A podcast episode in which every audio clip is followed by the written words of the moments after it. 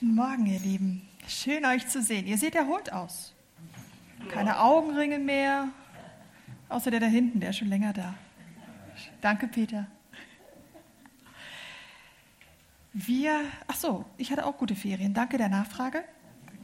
Ähm, und zwar ist es so, dass ich Besuch hatte von Leuten, die noch nie in der Schweiz waren. Könnt ihr euch das vorstellen? Noch nie, never ever einen Fuß in der Schweiz gehabt. Ich kann es mir nicht vorstellen. Ich bin schon seit über elf Jahren hier, sehr glücklich, sehr zufrieden. Gut, könnte daran liegen, dass die eine Person drei Jahre, elf Monate und ganze zwei Wochen alt ist und der andere elf Monate. Vermutlich hat es damit zu tun. Nicht und Neffe waren da, richtig cool. Und die sind in Deutschland, da kommen sie her, mit ihren Eltern glücklicherweise zum, zum ähm, Zug gegangen. Und auf dem Weg dahin hat meine Nichte, egal ob die Leute das wissen wollten oder nicht, jedem erzählt, ich gehe meine Tante in der Schweiz besuchen, wir fahren nach Zürich. Natürlich. Und sie stehen am Bahnsteig, alle freuen sich, außer mein Bruder, der hat nämlich in der App gesehen, dass der Zug ausfällt. Recht schwierige Situation, sie haben es überlebt, Halleluja. Ähm, sie haben die ganze Geschichte am nächsten Tag nochmal gemacht. Hallo, ich bin und ich gehe zu meiner Tante Doro, das bin ich, nach Zürich. Und glücklicherweise kam der Zug für alle Beteiligten. Ihr seht schon, die Spannung stieg bei dieser ersten Frage, äh, bei diesem ersten Tag, beim zweiten noch viel mehr. Ich habe gesagt, Vorfreude ist ja viel mehr gestiegen. Da sagte mein Papa, na ja, außer bei deiner Nichte. Da sagte ich ja, aber sie hat es dann auch geschafft. Sie hat es dann auch geschafft. Sie war hier, wir hatten eine richtig coole Zeit, war richtig genial. Und sie hat ähm, beschlossen, an diesem ersten Tag, wo nichts mehr ging, wo kein Zug gefahren ist, übrigens der einzige, der von dem Ort, wo Sie wohnen, zu dem Ort, wo ich wohne, fährt, an dem Tag, eine zweite Chance zu geben. Und heute gucken wir das auch uns an. Wie ist das denn so mit neuen Chancen geben? Ich habe jetzt nicht gesagt, die nächste Chance, weil manchmal ist es ja auch so, dass wir die erste Chance gegeben haben und eine zweite und dann kommen vielleicht noch ein paar mehr. Das ist zum Beispiel, ich weiß nicht, ob ihr das kennt, aber wenn man Geschwister hat und er sagt, hey, noch einmal, wenn du noch einmal mein, mein Spielzeug anfasst, ja, dann kommt halt, dann kommt das dann beim nächsten Mal halt doch nochmal. Oder beim übernächsten Mal und beim, zwei Jahre später ist das immer noch so. Gott sei Dank. Wie ist es denn so bei uns heute, wenn wir sagen, hey, ich gehe ins Restaurant? Leute haben mir gesagt, es ist das Allerbeste. Und dann ist die Bedienung, hat einen richtig schlechten Tag. Gehe ich da nochmal hin oder sage ich, boah, nee, pff, fertig, letzte Chance vertan? Oder in der Ehe, eben Familie haben wir ja schon gesagt. Und wenn wir dann sagen, hey, gehe ich da nochmal hin, gebe ich dem wirklich nochmal eine neue Chance. Und heute gehen wir in die Bibel und schauen uns einen Mann an, der ganz viele Chancen hatte. So ein bisschen familienmäßig. Ne? Und zwar ist dieser Typ ähm, in Jerusalem aufgewachsen und er lebte ungefähr 480 Jahre vor Christi Geburt. Eine ziemlich alte Geschichte, aber die tut es ihm keinen Abbruch, die ist super gut. Gucken wir uns weiter an. Und zwar hat er in einer Zeit gelebt, wo Israel von einem König ähm, regiert worden ist. Und dieser König war berühmt dafür, dass er besonders grausam war. Ja, auch in Israel haben wir äh, sehr viele Könige gehabt, die sehr grausam waren. Und dieser Prophet, es war ein Prophet, ähm, hat nicht gesagt, okay, der ist ganz schlecht und wir müssen jetzt sagen, hey, dass du auf dem falschen Weg bist. Das ist nicht gut, wenn du die Leute unterdrückst oder wenn du Steuerhinterziehung machst oder solche Geschichten. Der hat gesagt, der ist super. Ich finde den richtig stark. Das ist der beste König ever und ich werde alles tun, um mit ihm mitzugehen und sagen, hey, wegfrei, hier kommt mein König, der ist der coolste von allen. Ihr könnt euch vorstellen, dass dieser König auch Feinde hatte. So wie man in den Wald reinruft, kommt es auch wieder raus. Und dieser hatte einen Feind, und zwar das ganze Assyrische Reich. Recht groß. Wenn wir jetzt hier so auf die Karte schauen, ist das so von der Türkei ganz weit da drüben hin. Riesiges Reich. Das Zentrum, Moment, jetzt muss ich gerade noch sagen, hier ist Jerusalem, da hat der Typ gelebt. Und da sollte er hin, das ist das Zentrum gewesen, Ninive. 120.000 Menschen, Drei Tagesreisen von A nach B, von links nach rechts und rüber, rüber rum. Also ein Riesending. So, dieser Prophet, der jetzt da in Jerusalem sitzt, hat eigentlich den Auftrag, das, was Gott ihm sagt, dem Volk oder dem König oder Leuten aus dem Volk weiterzugeben. Ein bisschen wie ein Briefträger, kann man sagen. Der kriegt was und gibt es weiter. Und typischerweise war das in dieser Zeit, dass das nur für das Volk Israel war. Es gab mal so ein paar Sachen, wo dann ja, so gestriffen worden ist und ein paar andere Nationen, aber eigentlich ging es nur darum. Und jetzt kommt Gott höchstpersönlich zu diesem Propheten Jona und sagt, hör zu, ich möchte, dass du zu diesem großen Volk gehst und nicht irgendwo in eine kleine Provinz, sondern in die Hauptstadt und denen sagst, das, was sie machen, ist falsch, ich habe sie gern, sie sollen zu mir zurückkommen. Also der Auftrag war, von dem Propheten zu dem Erzfeind zu gehen und nicht geringem als das assyrische Reich. Ich weiß nicht, ob ihr das noch so präsent habt, aber assyrisches Reich ist eins von den grausamsten Völkern, was jemals aufgezeichnet worden ist. Die haben auch super Propaganda dafür gemacht, nämlich die haben Tontafeln genommen und alles aufgezeichnet und aufgemalt und aufgeschrieben, was sie mit ihren Feinden alles so gemacht haben. Steuern war das kleinste Problem, kann ich euch versichern. Die haben ganz, ganz viel schlimme Sachen gemacht.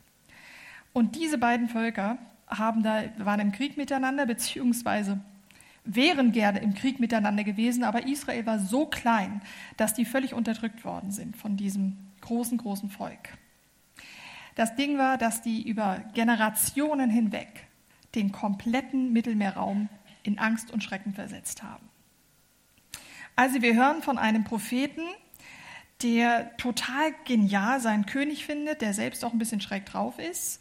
Er soll zu seinem Erzfeind gehen und denen sagen, mein Gott hat gesagt, ich soll euch sagen, geht, kehrt um von euren bösen Wegen, das kommt nicht gut. Ich weiß nicht, ob ihr das vorstellen könnt, aber Pressefreiheit war da nicht so, Menschenrechte auch nicht so. Also das war eigentlich ein äh, Selbstmordkommando. Haben wir jetzt so aus der Geschichte rausgelesen, fand Jona auch. Also der sollte da hingehen, das sind 900 Kilometer. Ich meine, ist jetzt auch schon eine Strecke, ne? Jona hat die Beine in die Hand genommen.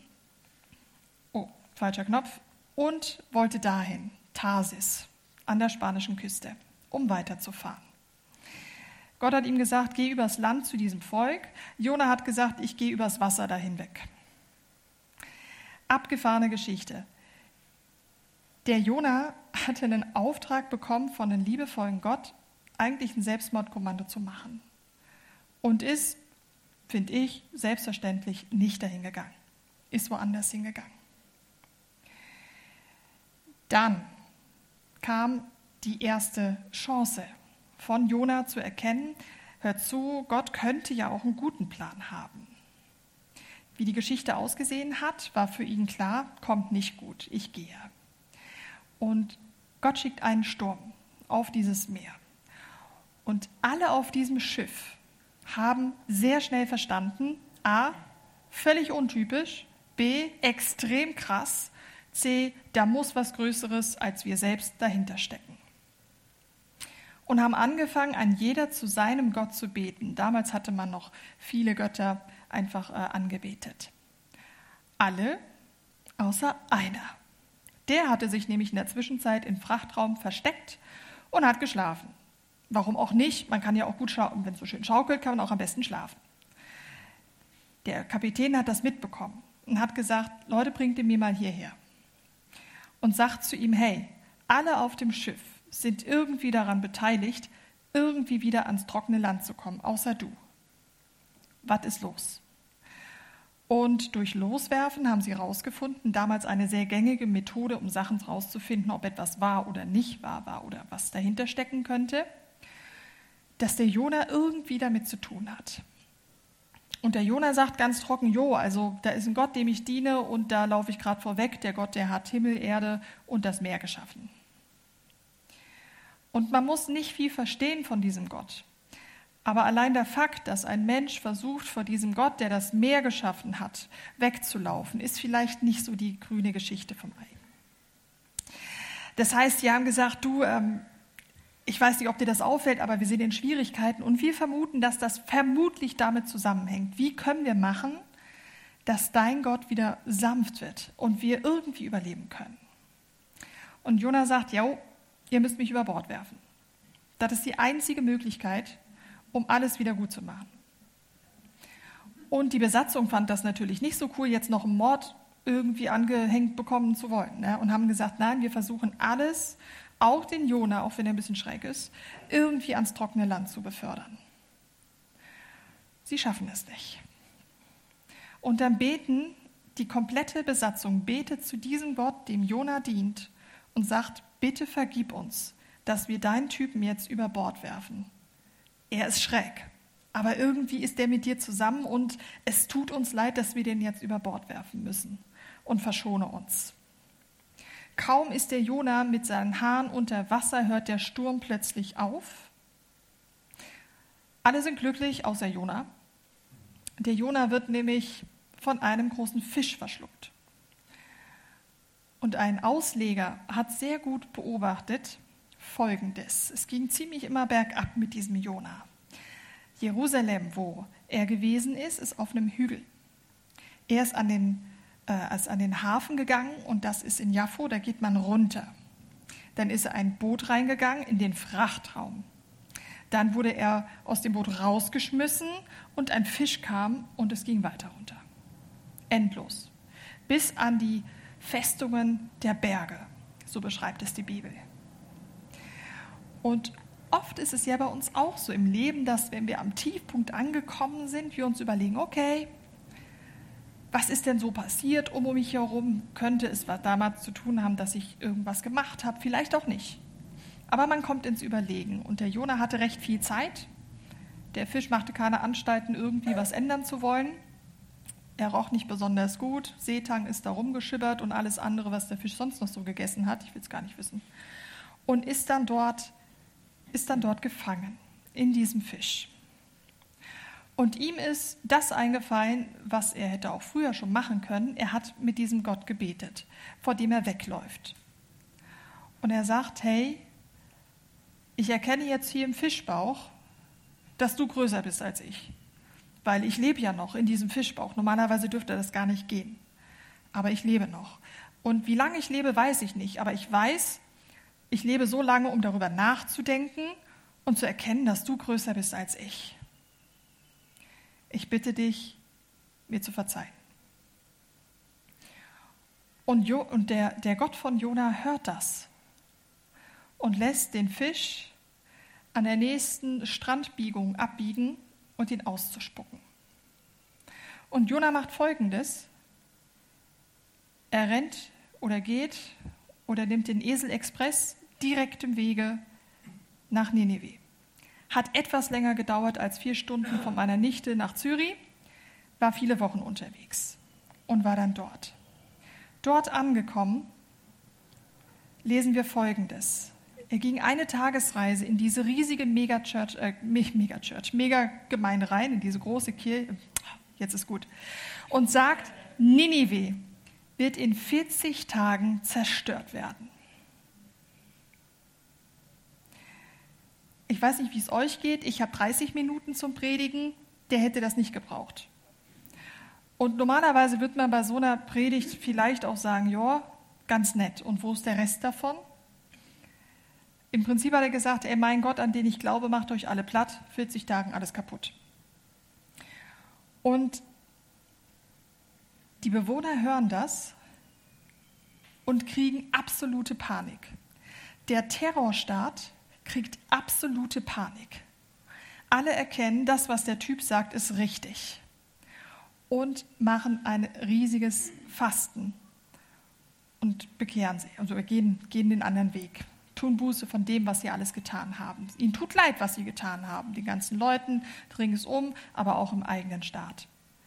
Und die Leute fanden das schon krass, die das gehört haben. Diese ganze Rede kommt vor den König von Nineveh, der, der oberste von allen und lässt ausrufen. Alle, die es bisher noch nicht gemacht haben und noch nicht gecheckt haben, alle entschuldigen sich bei diesem Gott. Alle fasten. Vielleicht verschont er uns. Unwahrscheinlich, aber wir wollen nichts unversucht lassen. Historiker haben gesehen, dass zwei Sachen da gewesen sind. Zum einen glauben sie, dass in dieser Zeit, wo Jona gelebt hat, ähm, Ninive von einer ähm, Hungers, dass unglaublich viele Hungersnöte, Seuchen, Revolten und eine große Sonnenfinsternis passiert ist. Damals konnte man sich das noch nicht alles so erklären und hat gesagt, okay, das sind böse Omen für die Zukunft, für das, was kommt. Das heißt, was Jona in einem ganzen Satz verpackt, sehr uncharmant, sehr ungefiltert gesagt hat, fiel auf extrem fruchtbarem Boden. Zum Zweiten sagt man, dass Gott wahrscheinlich noch nicht mal so sehr im Blick hatte, dass sie jetzt irgendwie eine Umkehr irgendwie vollziehen, sondern er hat einfach gesehen, dass dieses Volk mehr als böse ist. Und nicht nur mit sich selbst, sondern auch mit den kompletten Nachbarn. Und versteht ihr, das, was Gott sagt und Gerechtigkeit gehen Hand in Hand. Gott ging es darum, dass sie sagen, hey, ihr habt hier nicht nur ein Volk irgendwie unter euch, sondern ganz viele und ich erwarte von euch, dass ihr sie mit Respekt behandelt, denn ich habe sie geschaffen. So sagt es die Bibel, schon ganz am Anfang. Und diese beiden Fakte waren da und Jona hat das, ja, hat das gesagt und die ganze, das ganze Volk kehrte um. Wie hat Gott darauf reagiert? Als Gott sah, dass sie von ihren schlechten Wegen umgekehrt waren, bedauerte er, dass sie ihnen Unheil angedroht hatte und verschonte sie. Und verschonte sie. Ich habe folgende Szene, als sie das erkannt haben, in meinem Kopf. Asterix und Obelix beim letzten äh, riesigen Fete, wir haben alles geschafft, großes Fest. Alle sind am Schmausen, alle sind am Fröhlichsein, alle sind am Feiern, außer Truberdix, der darf nicht singen. Sie haben ein großes Wildschwein da, großes Essen, viel Essen. Sie erzählen sich die ganzen Geschichten und sind glücklich. Alle. Alle. Bis auf einer. Der Jona ist am Boden zerstört. Und man kann sich durchaus gerechtfertigt fragen, warum ist dieser Jona verstört? Warum? Er könnte doch zurückgehen zu Israel und sagen, hey Leute, ich habe eine krasse Story erlebt. Ich bin vor Gott weggelaufen, lohnt sich nicht, ganz nebenbei. Ich bin da hingekommen und habe ein Riesending angezettelt, hey, Gott hätte die platt machen können und plötzlich war alles gut. Er hätte wahrscheinlich ein bisschen mehr ausgeholt, vielleicht. Er macht nichts von dem. Er hätte in die Geschichte eingehen können als der Prophet, der nach Ninive gegangen ist, eine Tagesreise reingegangen ist, einen Satz gesagt hat und das ganze Volk ist umgekehrt. Er ist sauer auf Gott. Und zwar richtig. Total enttäuscht. Enttäuschter kann man sich einen Menschen gar nicht mehr vorstellen, weil er gesehen hat, dieser Gott ist gnädig mit denen. Das geht doch nicht. Das ist unfair. Und Jona, der Prophet, der eigentlich weiß, dass Gott gnädig ist und dass man sich Gnade nicht verdienen kann, hat gedacht, immer noch, dass man sich Gnade verdienen muss. Eine Ausbildung als Prophet, dann lernt man, was man zu beten hat oder welche Worte nutzen. Man, man kriegt gelehrt, was man essen darf, nur die richtigen Sachen, nicht die falschen. Welche Bücher man lesen darf oder Schriftrollen man lesen darf, die richtigen. Man lernt, sich mit den richtigen Leuten abzugeben und nicht mit den falschen. Erst dann ist dieser Gott, an den sie glauben, gnädig mit ein. Und dieser Gott, an den er glaubt, wo er glaubt zu wissen, wie er funktioniert, zeigt mit der Ninive-Geschichte eine komplett andere Geschichte auf. Er funktioniert nicht so.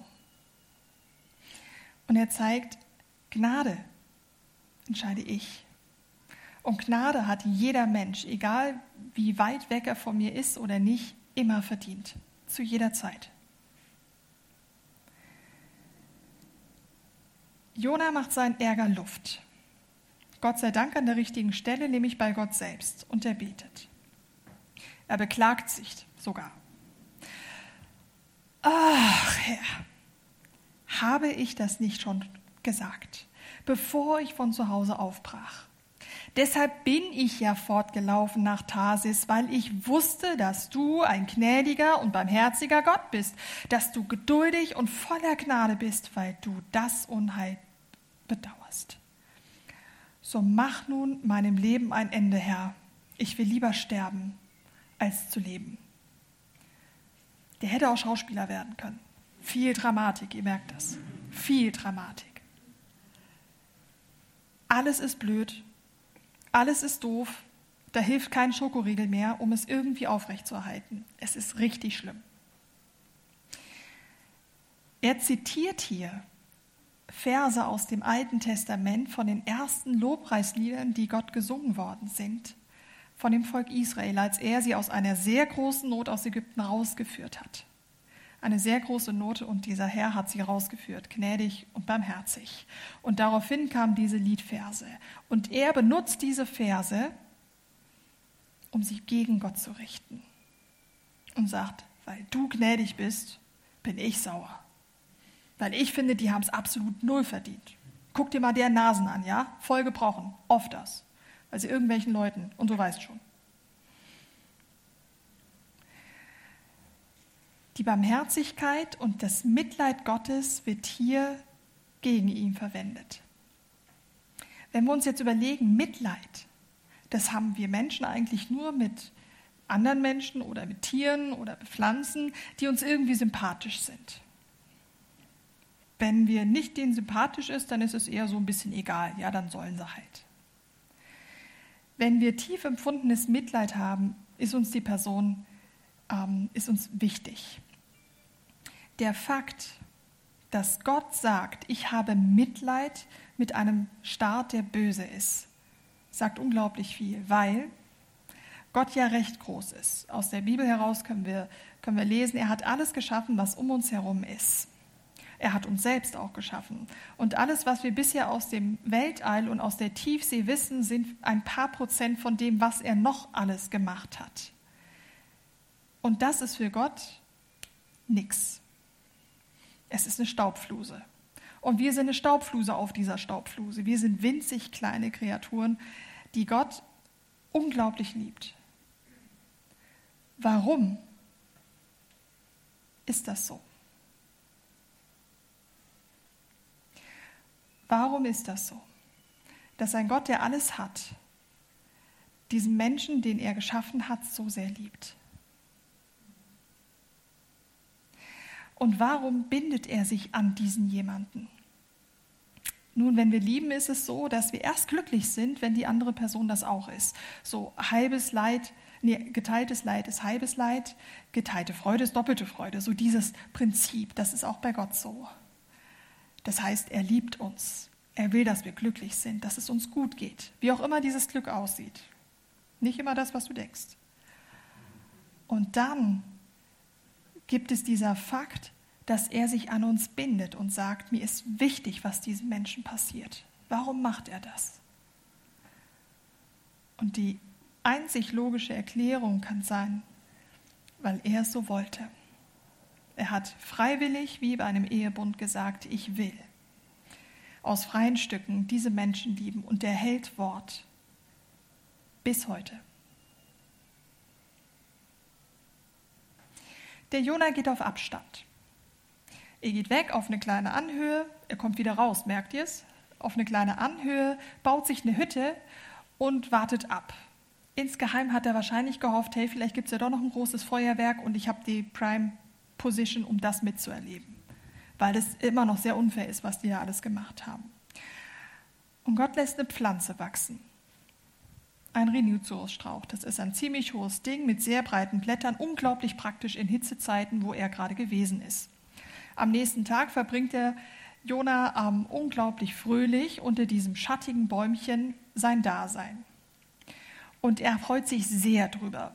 In der Bibel steht auch äh, leidenschaftlich drüber. Ist vielleicht ein bisschen zu, wenn man so überlegt, da ist eine Pflanze halt gewachsen, ich meine, Unkraut wächst ja auch, und dann ist das da und dann freut er sich so sehr. Vielleicht das erste Mal gedacht, yes, endlich mal was für mich. Schatten in der Hitze. In der Nacht hat Gott einen Wurm geschickt, dass dieser Strauch kaputt geht. Und ich weiß nicht, ob ihr euch das vorstellen könnt, aber Jona ist nicht super glücklich darüber, sondern wieder mal am Boden zerstört. Und sagt, lieber sterbe ich, als dass ich das noch weiter ertragen muss. Wie furchtbar ist das denn? Wieso lässt du diese arme Pflanze, Gott, die gar nichts dafür kann, sterben. Diese einzelne Pflanze, die nichts dafür getan hat, außer mir Schatten zu geben. Warum hast du sie kaputt gemacht? Die arme Pflanze. Und hier benutzt Jona auch wieder das Wort Mitleid. Jona hatte Mitleid mit dieser Pflanze. Genauso ist das gleiche Wort, was Gott sagt, ich habe Mitleid mit Ninive. Und Gott sprach zum Jona. Dir tut es leid um den Busch, obwohl du nichts getan hast, um ihn entstehen zu lassen. Er wuchs in einer Nacht und er verging über die Nacht. Nineveh aber hat über 120.000 Einwohner, die zwischen links und rechts nicht unterscheiden können, ganz zu schweigen von den vielen Tieren. Sollte ich eine so große Stadt nicht schonen? Also Gott sagt ja nicht viel, aber wenn er was sagt, dann hat es meistens Hand und Fuß. Gott benutzt hier wieder das Wort Mitleid. Das ist eine Zuneigungssprache. Da kommt wieder so viel raus von seinem Herz. Er liebt diese Menschen, obwohl sie völlig schräge Wege laufen. Egal, ob sie jetzt ein Prophet sind oder eine ganze Stadt oder ein ganze, ganzes Volk. Und diese Liebe, oder dieses Mitleid und diese Gnade ist alles andere als abstrakt. Sie ist extrem konkret. Und sie zeigt sich viele Generationen später im Neuen Testament, als der Sohn Gottes, Jesus Christus, ans Kreuz gegangen ist, um für die Schuld oder für den Fluch, der über der ganzen Menschheit ist, zu bezahlen. Und gleichzeitig ist es der Ort, wo auch Freiheit kommt für denjenigen, der daran glaubt. Gott hat es ganz konkret gemacht, diese Liebe zu seinem Volk und hat sie gezeigt.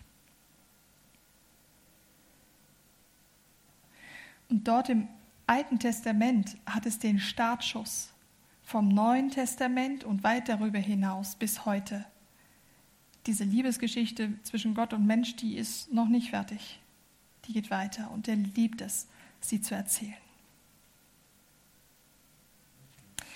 Eine der auffälligsten Stellen in dem Buch Jona ist das Ende. Das Ende ist, Entschuldigung, da. Sollte ich nicht eine große Stadt nicht verschonen? Fragezeichen. Da gibt es keinen Punkt, Punkt, Punkt, da geht es nicht weiter, da ist finito, das fertig.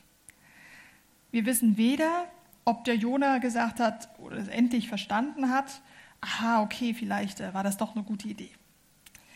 Oder er ging nach äh, Hause und hat erzählt, Leute, ich habe euch eine krasse Geschichte zu erzählen. Oder hat sie selbst aufgeschrieben. Wir wissen nichts darüber. Ein Ausleger, den ich sehr bewundere, sagte, hey, weißt, ist vielleicht auch ganz cool. Weil so ist der Leser oder der Hörer gezwungen, sich mit auseinanderzusetzen, hey, wie viel, wie viel ist bei mir eigentlich so? Wie sieht es bei mir eigentlich so aus? Und ich finde, in diesem, in diesem, äh, in diesem Buch von Jona kann man so viel für sich selbst irgendwie rausziehen. Viele Sachen, die ich total nachvollziehen kann. Zum Beispiel zu meinem Erzfeind gehen, eingewickelt im Speckmantel, dahin zu latschen und sagen, hey Leute, hier ist jemand, der möchte euch sprechen. Würde ich wahrscheinlich auch nicht so machen. Auf der anderen Seite zu wissen, hey, also von einem Gott wegzulaufen, der alles geschaffen hat, ist ja irgendwie verrückt, weil in, in der Bibel steht ja, und Jona kannte das ja, ähm, dass man nicht weglaufen kann, weil er ja überall ist. Verrückte Geschichte. Aber wie oft mache ich das selbst? Zugegeben, er brauchte noch keinen Sturm und noch keinen Walfisch oder einen Fisch oder eine Rizinuspflanze, um mich wieder zurückzubringen. Nicht in echt in unecht schon. Was zeigt dir diese Geschichte vom Jona auf? Wo hast du vielleicht eine verrückte Sicht oder eine, eine verrückte Sicht auf Dinge? Wo verstehst du Gott nicht und sagst, hey, weißt du, wenn du mich fragen würdest, ich habe die Lösung. Ich weiß genau, was ich tun würde. Vertraust ihm nicht. Wo merkst du, boah, ich glaube, jetzt, jetzt sagt mir Gott gerade, dass, dass er doch größer ist oder zeigt mir das. Eine der coolsten Sachen, die ich beim Jona-Buch finde, sie zeigt, dass dieser Gott, der grenzenlos liebt, einfach nicht aufgibt. Er hört nicht auf, seine Menschen zu lieben. Er hört nicht auf, ihnen immer wieder zu zeigen, wie groß er ist und zu zeigen, ich möchte mit dir weitergehen. Der benutzt solche schrägen Vögel wie den Jona, um Geschichte zu schreiben, um seine Geschichte zu schreiben. Er sagt, ich bin, der ich bin. Ich bin groß, mächtig und wunderbar. Und ich möchte dich gebrauchen, meine Geschichte weiterzugehen. Und egal, was du getan, gedacht oder gesagt hast, kann ich nicht trennen von diesem Gott. Egal, was noch kommt, egal wie schlimm es ist oder wie schlimm du es empfindest, er hört nicht auf. Im positiven Sinne. Er lässt immer ein Stück diese Tür auf. Ein Spalt ist immer offen, immer. Und Gott, ich danke dir von ganzem Herzen, dass du liebst, dass du uns mega gern hast, dass du uns auf alle ermöglichen Arten immer wieder zeigst, wie gut du bist, wie sehr du uns liebst und mitgehst. Ich danke dir, dass du uns gebrauchen möchtest für dich und dein, deine Geschichte. Dass wir nicht zu klein sind oder zu unbedeutend oder zu schwierig. Ich danke dir, dass du größer bist als all das und dass du nicht aufhörst, uns zu lieben. Bitte komm mit in die nächste Woche und zeig uns, wo, wo liebst du uns, wo willst du uns Sachen aufzeigen. Hm.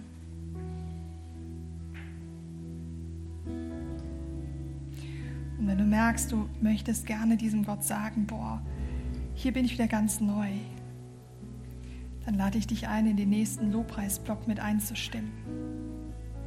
Zu sagen, hey, hier bin ich als Statement. Vielleicht Statement auch mit aufstehen. Sagen, hier bin ich und ich will wieder ganz neu diesem Gott nachfolgen. Oder das erste Mal. Gott ist gut. Amen.